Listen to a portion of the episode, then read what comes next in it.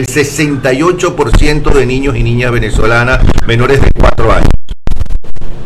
Bueno, el futuro es incierto. El déficit nutricional en esas edades tan tempranas puede producir daño irreversible en el desarrollo psicomotor del niño. O sea que eso es, técnicamente podría ser una generación perdida. Porque estamos hablando de que déficit nutricional no es más que un eufemismo para decir que están pasando hambre. Y en esta etapa del desarrollo de los niños, pues la, la, adquisición de funciones y es esencial.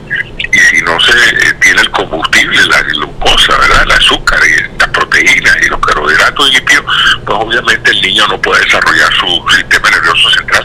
Y ese daño es irreversible. Si no se produce esa edad, pues no se va a producir más adelante. ¿Qué quiere decir usted? Una generación de niños retrasados eh, desde el punto de vista educacional.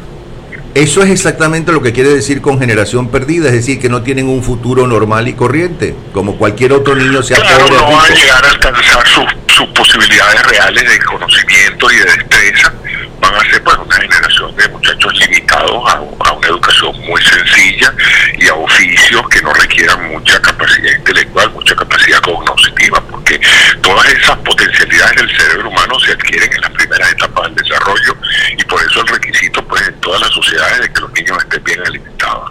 Pero eso es irreversible. Vamos a suponer que cae eh, la narcodictadura venezolana en los próximos meses.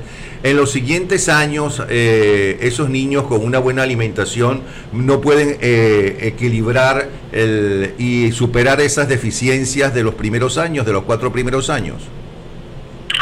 Depende del grado de déficit nutricional obviamente más adelante van a adquirir peso y talla, evidentemente la parte física pueden desde el punto de vista de peso y talla. Sin embargo, eh, lo que más preocupa es el desarrollo intelectual del niño. Digamos que un niño iba a alcanzar un coeficiente intelectual de 110, 120, 130 en su vida, pues si tiene eh, ese déficit nutricional en etapas tempranas, pues eso no se va a producir y esa persona nunca llegará a alcanzar el full potencial que podría haber alcanzado si hubiera tenido una dieta normal.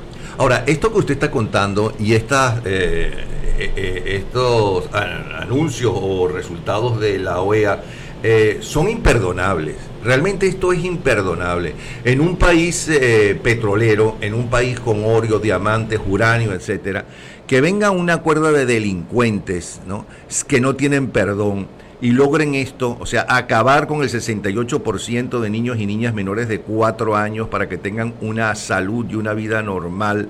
Eh, realmente es algo increíble. En un país, por cierto, si mal no recuerdo, se llamaba Proyecto Venezuela, ese, ese trabajo que hacían unos especialistas. Un país que desde que comenzó la democracia allá, cuando empezó a lucharse por, eh, por la democracia, cuando el general López Contreras, la, los, los venezolanos y los niños en su crecimiento cada año, cada década, eran mejores, se superaban más, eh, con toda la educación que recibieron en los años 60 y 70 y hasta los 80, que ahora ese mismo país tenga estas estadísticas, realmente pareciera increíble. Y además no tienen perdón. Bueno, es que eso es criminal. Fíjate que por una parte, ese tipo de, de déficit nutricional en ese tipo de edades se ha dado en la guerra y en las grandes hambrunas por falta de alimento. Cosa que ninguna de las dos cosas ha habido en Venezuela. En Venezuela no ha habido una guerra que haya devastado los recursos del país, ni ha habido una hambruna donde no se produzca, el campo no produzca y la sequía no permita la, producción de alimentos. Al contrario, Venezuela ha tenido en estos últimos 15, 16 años los recursos más grandes que haya tenido el país alguno, más de un trillón de dólares de ingresos petroleros con precios altos y, eh, y un gobierno que presumiblemente estaba interesado en nivelar socialmente a la, a la, a la sociedad venezolana y dar mejores oportunidades a las clases más desposeídas. Y ha sido todo lo contrario, ha creado una hambruna criminal, ha habido una, una supresión de recursos económicos eh, destinados a ver, al bienestar del pueblo, están terminando las cuentas de los políticos y de los, de los, de los narcotraficantes en Europa y en, y en, otros países, y el país pasando hambre. O sea, esto es algo criminal porque se ha atentado no solamente con la situación actual de los ciudadanos venezolanos, sino con las futuras generaciones en este caso.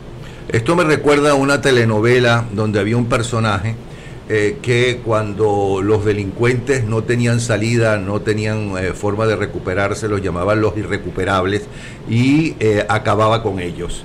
Esto me recuerda, esos delincuentes me recuerdan a los que están en Miraflores. Bueno, muchísimas gracias, doctor Cisneros. Muchas gracias por su orientación. Muchas gracias, el doctor José Cisneros.